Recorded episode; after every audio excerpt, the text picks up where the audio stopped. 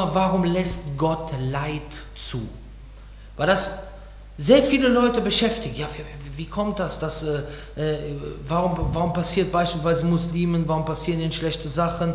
Warum hat Allah das überhaupt? Das, vor kurzem, und wisst ihr, warum ich diesen Vortrag vorbereitet habe? Da hat mich jemand angeschrieben, der war, vor, der war Muslim gewesen und der ist aufgrund dieser Frage Atheist geworden. Und da habe ich mir gedacht, da habe ich mir gedacht, boah, ey, da muss man wirklich, wirklich drauf antworten. Ja? Wie gesagt, ihr könnt euch das selber aussuchen, was ihr lieber haben wollt.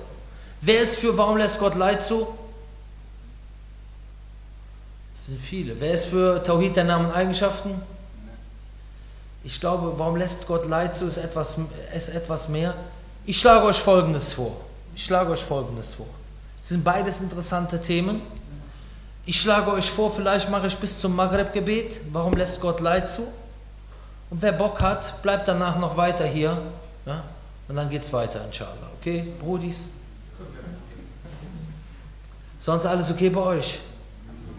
Schön euch, schön euch zu sehen, Alhamdulillah.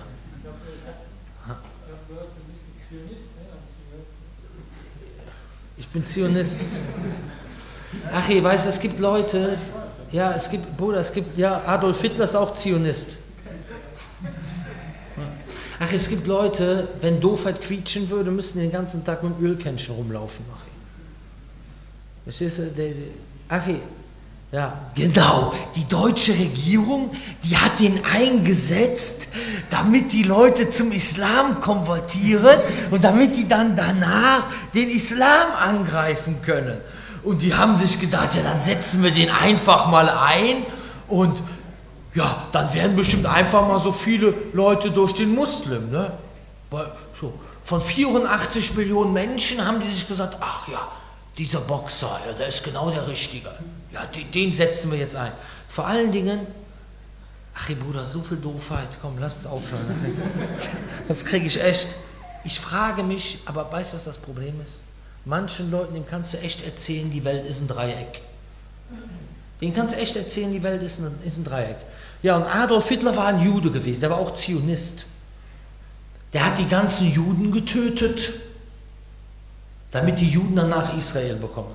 Deswegen hat er die Juden getötet. Der war auch, der war auch Jude gewesen. Siehst du, Bruder, das Problem ist, es wird immer so viel Schrott gelabert. Das ist auch das, genau das Problem, was ich mit diesen Boykottlisten habe. Ich will gerne eine Boykottliste haben von israelischen Produkten. Das Problem ist nur, die, auf einmal ist alles israelisch danach. Ja? Auch was absolut nichts mit Israel zu tun hat. Nur, ah, warte mal, wie heißt der? Ah, der heißt, wie? Albert? Hm, warte mal. Da haben wir doch auch einen Albert in Israel. Ja, ja, ja. Ja klar, Achim, weil viele damals, viele Juden damals von Deutschland dahin gereist sind. Ich gebe dir das beste Beispiel. Beste Beispiel ist Aldi. Bruder, damals, 2002, da kannte mich noch kein Mensch. Da haben wir eine Liste gemacht, eine Boykottliste. Und da waren alle drauf am Schwören, Aldi ist jüdisch, Aldi ist jüdisch. Ach, der Besitzer von Aldi jetzt, der ist vor kurzem gestorben. Das ist ein Katholik. Ach, der hat sogar in der Wehrmacht gekämpft. Meinst du, bei, bei den, äh, meinst du zur damaligen Zeiten konnten, äh, konnten die, die, die, äh, die Juden in der Wehrmacht mitkämpfen? Ach nee, das hat der Mossad schon geplant. Dann haben die den extra in der Wehrmacht kämpfen lassen, damit man der danach mit Aldi die Zionisten unter. Guck mal, Brüder, das Gelaber ist gefährlich. Soll ich euch sagen, warum? Weil man baut hier aus diesen Leuten einen unbesiegbaren Feind auf, der sowas von raffiniert ist und die ganze Welt in den Zügeln hält. Ach, ich soll schon sagen, wer die Welt lenkt? Allah. Und das müssen wir endlich mal kapieren. Allah lenkt die Welt. Und wir müssen nicht einen Gegner überdimensional groß machen. Und wozu führt das immer bei den Muslimen? Guck mal, guck mal, wie das vom Scheitan ist. Wozu führt das immer bei den Muslimen? Das führt wozu? Ah, wir können sowieso nichts machen. Guck mal, die haben die Wirtschaft. Guck mal, die haben das Militär. Guck mal, die haben dies. Deswegen, man muss das mal abschalten. Es gibt nur einen, der übermächtig ist. Das ist Allah. Kein anderer. Auf jeden Fall, liebe Geschwister. Warum Fangen wir mit dem Thema an, inshallah. Warum lässt Gott Leid zu? Warum gibt es Katastrophen? Warum gibt es Krankheiten? Warum gibt es Ungerechtigkeiten?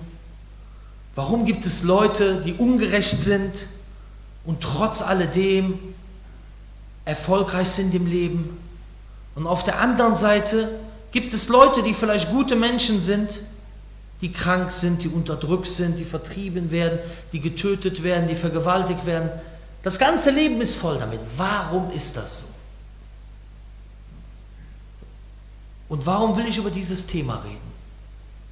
Ich möchte über dieses Thema reden, weil das sehr, sehr, sehr wichtig ist für uns als Muslime in der Dauer. Warum? Weil der Islam die einzige Religion ist, die eine plausible Antwort auf diese Frage hat. Und deswegen, wenn ihr das erklären könnt, ist das für euch ein gutes Mittel, um Leute zum Islam einzuladen. Die andere Sache, es gibt viele Atheisten in Deutschland, die sagen, wenn du sie fragst, warum bist du Atheist? Und das hörst du von fast jedem Atheisten. Jeder Atheist, mit dem du redest, der gibt dir drei Antworten. Ja, warum glaubst du nicht an Gott? Erste Antwort meistens, ja, wenn es Gott gibt, warum gibt es dann Kriege, warum gibt es dann dies, warum gibt es dann das? Wenn es Gott gibt, warum ist meine Katze gestorben, als ich zwölf war und ich habe die Katze so lieb gehabt? Ich habe die doch gemocht, die Katze. Warum lässt Gott die, die Katze sterben? Ohne, äh, ihr lacht, ich habe ungelogen so einen Schrott, habe ich schon gehört. Immer. So, so nach dem Motto, ja, jetzt bestrafe ich Gott, dass ich nicht an den glaube, weil ich nicht mehr an den glaube, weil die Katze gestorben ist. Zweite Sache ist, er glaubt nicht an Gott, habe ich nicht gesehen. Ich glaube nur an das, was ich sehen kann. Ich wette, ich wette, es gibt keinen Menschen auf der Welt, der nur an das glaubt, was er sehen kann. Glaubst du an Strom? Ja. Kannst du Strom sehen? Nö. Kannst du das Licht sehen? Das ist die Auswirkung vom Strom. Ja, oh, äh, ja. Und die Auswirkung vom Schöpfer ist die Schöpfung. Glaubst du an Musik? Kannst du Musik sehen? Kannst die Auswirkungen von Musik sehen. Beim Schützenfest, wenn die am Tanzen sind. Ja, aber kann man ja hören. Okay, kann man hören. Gibt doch Sachen, die kann man nicht hören, die kann man nicht sehen. Aber man sieht die Auswirkung davon. Und man sieht die Auswirkung vom Schöpfer. Wenn du über die Straße gehen würdest und du würdest so ein Handy dort finden, kompliziert aufgebaut, Nokia, hm. Woraus besteht dieses Handy? Silikon und Plastik. Silikon gewinnt man aus Sand, Plastik aus Öl. Wo findet man viel Plastik und Öl auf der Welt? Saudi-Arabien zum Beispiel. Der Tankstelle. Saudi-Arabien zum Beispiel. Stell dir mal vor, du würdest, oder nehmen wir die Tankstelle. Tankstelle, wo daneben so ein großer Sandhaufen ist. Stell dir mal vor, du kommst an einer Tankstelle vorbei, wo daneben so ein großer Sandhaufen ist und dann sagst du, findest du so ein Handy? dann sagst du, ja, hm, vielleicht wegen Millionen von Jahren, ah okay, mit der Tankstelle, gehen wir doch in die Wüste lieber, Wüste von Saudi-Arabien. Vielleicht durch Millionen von Jahren und, und Sonneneinstrahlung und Niederschlag und Erdplattenverschiebung Vielleicht hat sich deswegen dieses Handy zusammengesetzt. Stell dir mal vor, es würde einer würdest ihn für bekloppt halten. So, okay, das ist das Handy. Aber dieses Handy wurde im Endeffekt erzeugt durch jemanden, der ein Gehirn hat. Und dieses Gehirn ist tausendmal komplizierter als dieses Handy. Das heißt, wie kommst du darauf, es auszuschließen, von der Notwendigkeit des gesunden Menschenverstandes her, dass dieses Handy durch einen Zufall entstanden ist, aber zur selben Zeit schließt du es nicht aus, dass du, der tausendmal, millionenmal komplizierter ist als dieses Handy, durch einen Zufall entstanden ist. Warum? Ja, aber wir pflanzen uns ja fort und durch die Fortpflanzung äh, kann über Millionen von Jahren durch Mutation, Mutation, Selektion etc., ne, haben wir ja im Biologieunterricht gehabt, kann das passieren. Da wird das einmal auf der Schmeißfliege, wird dann ein V. Dann sagen wir alles klar. Wir haben auch komplizierte Gebilde und komplizierte Körper, die sehr kompliziert aufgebaut sind, die sich aber nicht fortpflanzen. Zum Beispiel die Erdatmosphäre, oder pflanzen sie sich fort. Die Gase, wie die Gase eingeteilt sind in der Atmosphäre. Das heißt, diesen, dieses Argument kann er in die Mülltonne werfen. Und dann kommt er mit der, mit der, mit der, äh, mit der, wie heißt sie hier? Evolutionstheorie. Nee, nee, Bruder, lass, lass. Jazakallahu khairan. Dann, dann kommt er mit der Evolutionstheorie. Die Evolutionstheorie. Und ich, liebe Geschwister, ich mag das eigentlich nicht, wenn man direkt die Evolutionstheorie komplett angreift. Weil damit gibst du ihm immer Futter, großartig dagegen. Aber da ist eine Fliege auf den Galapagos-Inseln und ein Vogel. Lass das liegen. Warum? Weil es geht hier nicht um die Widerlegung der Evolutionstheorie, sondern es geht erstmal um die Existenz Gottes. Und dann sagst du einfach, die Evolutionstheorie, lass die mal auf Seite, denn selbst wenn die Evolutionstheorie stimmen würde, so ist sie kein Beweis für die Nichtexistenz Gottes. Sie, wäre, wenn sie stimmen würde, nur ein Beweis, dass die Welt anders entstanden ist, als es die heiligen Bücher lehren.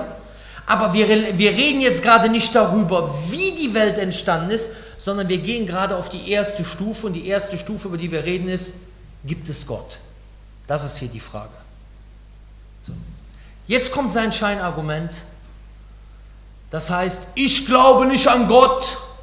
Jetzt, kommen wir, jetzt gehen wir in das Thema richtig rein weil so viel schlechte Dinge passieren. Wenn es Gott gibt, warum ist der arm und der reich? Warum gibt es Krankheiten? So. Was sagen wir hier drauf? Was sagen wir ihm hier? Der erste Schritt, den wir machen müssen, ist, dass er einen Gedankenfehler hat. Wir sagen zu ihm, warum glaubst du nicht an Gott, weil es schlechte Dinge auf der Welt gibt. A.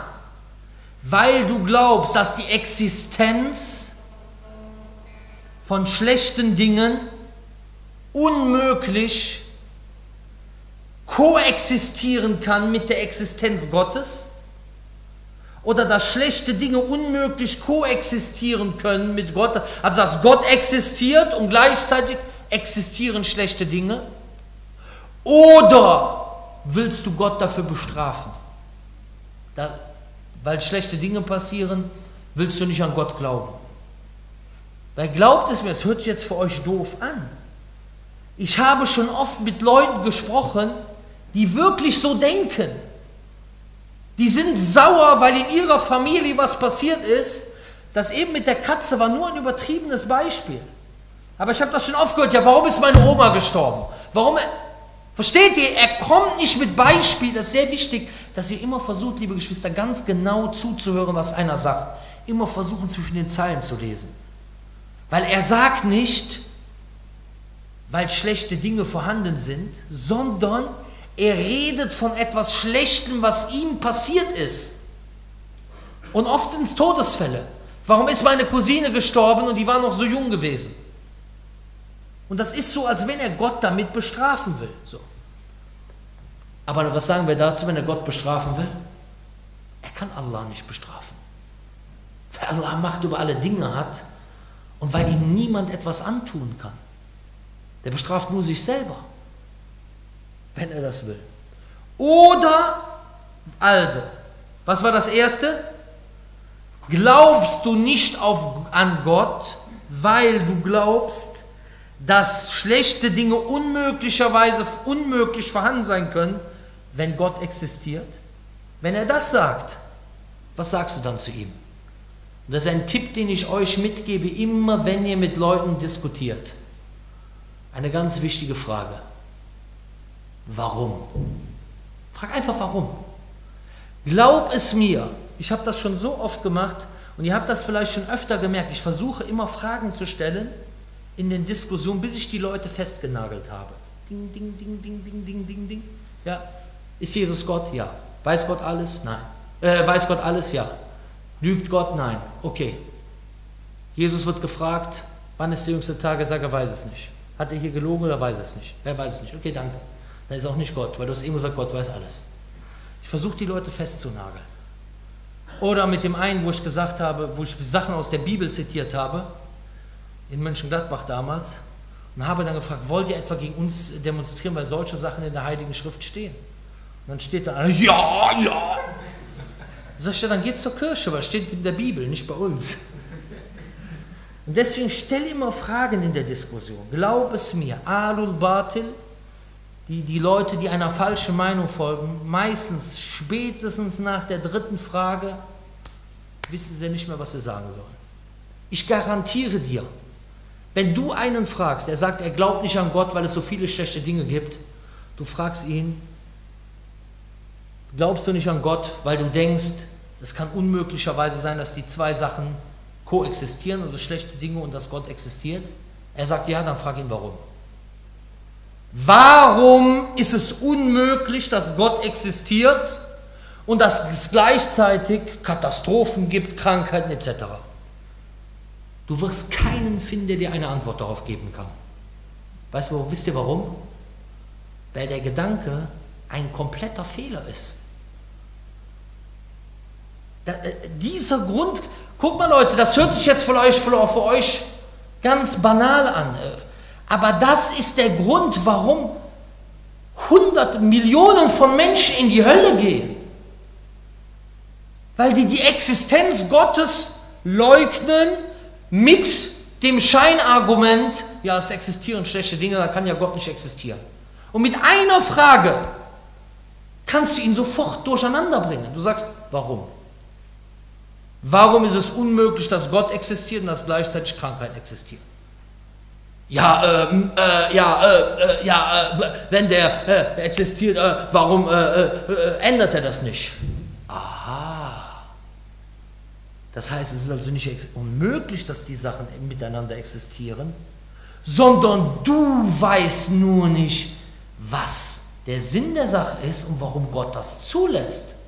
Das heißt, die Existenz, merkt euch diesen Satz, die Existenz von schlechten Dingen, Katast in Klammern, Klammer auf, Katastrophen, Krankheiten, Ungerechtigkeiten, etc., Klammer zu, negiert nicht die Existenz Gottes, sondern sie negiert nur die, negiert nur die Definition von bestimmten Konzepten Gottes, nämlich das Konzept, dass man vorwiegend unter den Christen findet, es ist der liebe Gott, der will nur Gutes und so weiter und so fort, der liebt alle Menschen bedingungslos.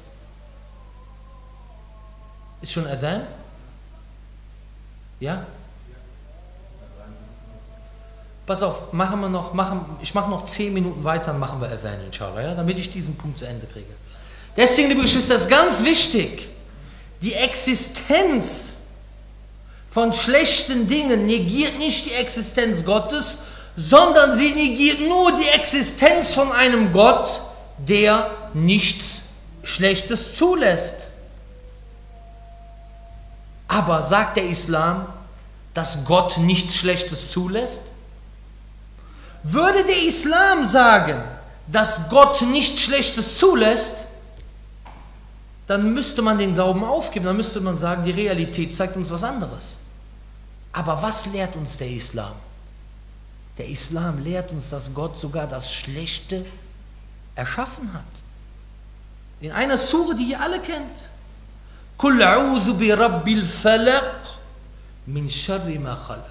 Sprich, ich suche Zuflucht beim Herrn der Morgenröte vor dem Übel, das er erschaffen hat. Aber jetzt kommt die Frage, warum hat Allah das Übel erschaffen?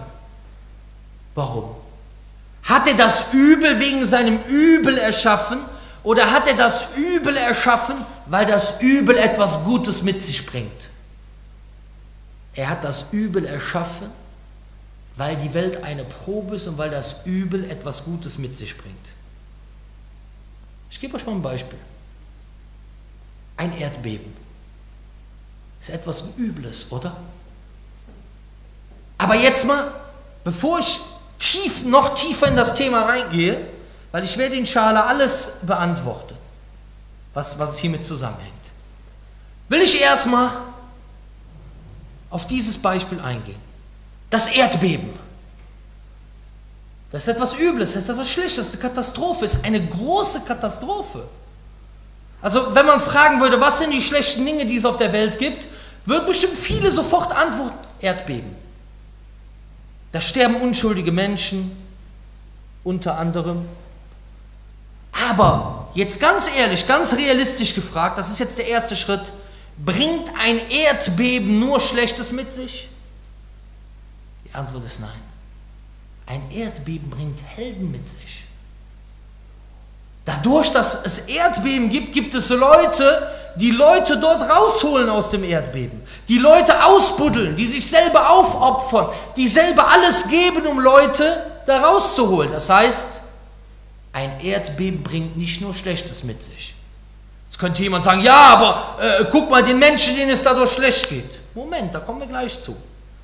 Schritt 1, Schritt 2. Wenn wir eine Treppe hochgehen, springen wir nicht von unten nach oben, sondern wir gehen Schritt für Schritt. Erster Schritt, die üblen Dinge bringen nicht nur schlechte Dinge mit sich. Krankheiten sind etwas Schlechtes, oder? Aber dadurch, dass es Krankheiten gibt, gibt es Leute, die sich um Kranke kümmern. Dadurch, dass es Krankheiten gibt, gibt es Leute, die nach einer Medizin suchen. Das heißt, Krankheit bringt nicht nur Schlechtes mit sich. Ungerechtigkeiten sind was Schlechtes. Aber dadurch, dass es Ungerechtigkeiten gibt, gibt es Leute, die gegen Ungerechtigkeiten kämpfen. Hungersnot ist was Schlechtes. Aber bringt etwas Gutes mit sich, denn dadurch, dass es Hungersnöte gibt, gibt es Leute, die gegen die Hungersnot ankämpfen. Das heißt, erste Sache ist, alles Schlechte, was wir sehen, gibt es etwas Gutes, was es mit sich bringt. Punkt Nummer eins. Jetzt ist die Frage, ja, aber was ist mit den Opfern? Was ist mit den Opfern von dem Erdbeben? Was ist mit dem Opfer von der Hungersnot? Erste Sache, diese Sachen können für bestimmte Leute eine Bestrafung sein im Diesseits, können für bestimmte Leute eine Tilgung von Sünden sein und können für bestimmte Leute eine Erhöhung der Stufen im Paradies sein. Beispiel. Das Volk von Nuh wurde durch die Sinnflut zerstört. War diese Sinnflut jetzt wirklich etwas Schlechtes? In Bezug auf diese Ungerechten war es nichts Schlechtes. Das Erdbeben, was irgendwo passiert, das ist vielleicht für den einen oder anderen, der dort stirbt, eine Bestrafung. Für den einen oder anderen ist es eine Tilgung von Sünden. Für den einen oder anderen ist es, dass er Stufen aufsteigt. Zum Beispiel, ich nehme eine Hungersnot. Jemand leidet Hunger. Übrigens, der Prophet Friede und Segen mit ihm hat Hunger gehabt. Der Prophet Friede und Segen mit ihm sagt, dass der Mu'min bei jedem, sinngemäß, alles Leid, was ihn trifft, selbst ein Dorn, der ihn sticht, werden dadurch Sünden von ihm vergeben und abgezogen. Okay? Selbst ein Dorn. Das heißt, bei dieser Hungersnot werden ihm Sünden abgezogen. Und guck mal, das ist etwas, liebe Geschwister, was den Muslimen voll die Power gibt. Ihr wisst das selber. Ach, du siehst einen Bruder, dem geht es total schlecht, der ist total krank. Und er sagt trotzdem Alhamdulillah, weil er sagt sich, guck mal, hier, wenn ich Sabr habe, werden mir die Sünden vergeben. Und das zeigt wieder, was der Islam eine Gewinnertypen-Religion ist, was der dir für eine Power gibt. Punkt Nummer zwei, es gibt Leute, für die Allah bestimmte Stufen im Paradies hat die sie aber durch ihre Taten nicht bekommen, also schickt er ihnen Ibtila und sie haben dadurch Sabr und steigen dadurch Stufen auf. Der Prophet sagt, Inna al jaza al bala. Wahrlich, die größte Belohnung gibt es mit der größten Probe. So, jetzt kommt die Frage, was ist aber mit Kindern, Unschuldigen etc.? Weil das ist etwas, was einen traurig macht. Was ist damit jetzt? Erstmal, wir müssen eine Sache hier verstehen. Das ist leider etwas, was, was vielen Leuten nicht einleuchtet. Dieses Leben, oder zwei Sachen müssen wir verstehen. Merkt euch diese zwei Sachen, bevor wir diese Frage jetzt beantworten, was ist mit den Kindern und was ist mit den Unschuldigen etc. Erstens, ihr müsst eine Sache verstehen. Das Diesseits ist bei Allah nichts wert. Er sagt, wäre das Diesseits, sagt der Prophet, bei Allah nur so viel wert wie der Flügel von einer Fliege, so würde der Käfer noch nicht mal einen Schluck Wasser bekommen. Und Allah sagt an vielen Stellen im Koran, wie zum Beispiel Sure 29 auf der letzten Seite, dass Diesseits ist durch Zerstreuung und Spiel, ja, aber das, das, das jenseitige Leben ist das wahre Leben. Das heißt, wir müssen erstmal verstehen, Allah hat uns nicht für das diesseitige Leben erschaffen, sondern für das jenseitige Leben. Punkt Nummer zwei. Wer bist du überhaupt, dass Allah sich überhaupt um dich kümmert? Eigentlich diese ganze Frage, die gab es hier früher auch nicht, in Europa, als die Menschen noch religiöser gewesen sind. Diesen ganzen Schwachsinn, der hat sich entwickelt durch den Säkularismus, Modernismus und Liberalismus, wo der Mensch sich selber zum Gott macht, der selber Gesetze erlassen kann gegen Gott, wie er will und so weiter.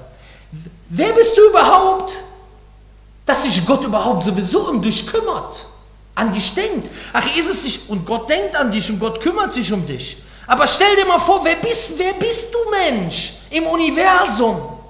Ach, wenn du im Flugzeug sitzt und guckst aus dem Flugzeug runter, du kannst den Menschen nicht mal mehr erkennen.